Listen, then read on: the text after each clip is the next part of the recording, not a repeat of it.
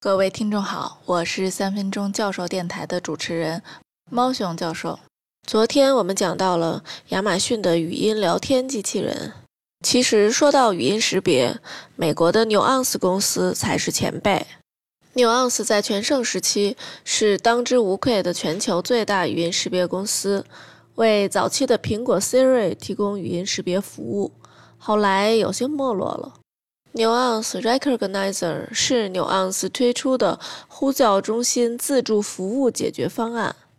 它的特点包括支持五十六种语言，在嘈杂环境、手机呼叫、网络电话、口音、方言或者多种语言这些不利的条件下也能表现良好。针对 FinTech 的自由说技术，允许客户用自己的语言描述需求。然后转向对应的自助服务。在 FinTech 领域，Nuance 与瑞典银行合作推出 Nina 虚拟语音客服。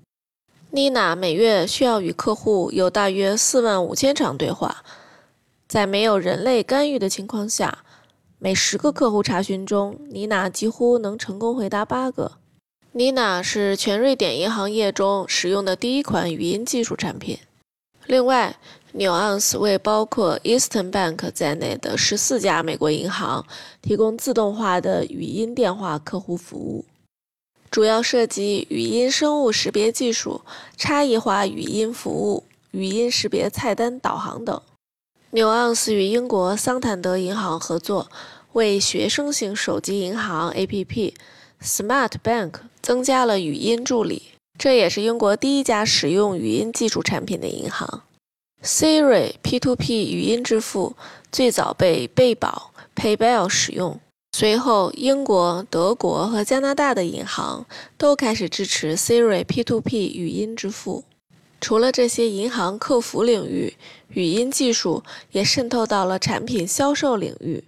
例如，美国 TalkIQ 公司的语音识别和自然语言理解技术。可以通过分析销售对象在电话中使用的言语，来预测销售结果。Talk IQ 还可以在对话中找到关键性事件，比如，如果在通话过程中企业的竞争对手被销售对象提及，Talk IQ 可以自动检测竞争对手的关键信息，给销售人员即时提示和反馈，真是暖心的小助手。此外，为了与 Nuance 竞争，2017年，谷歌免费开放了语音 API 接口，包括八十多种语言，支持实时流媒体和批处理模式，为应用提供全套 API，让他们可以看到、听到和进行翻译。此外，还可以在噪声环境下工作，并且能够进行客户情感分析。有任何问题，请联系猫熊教授。明天见。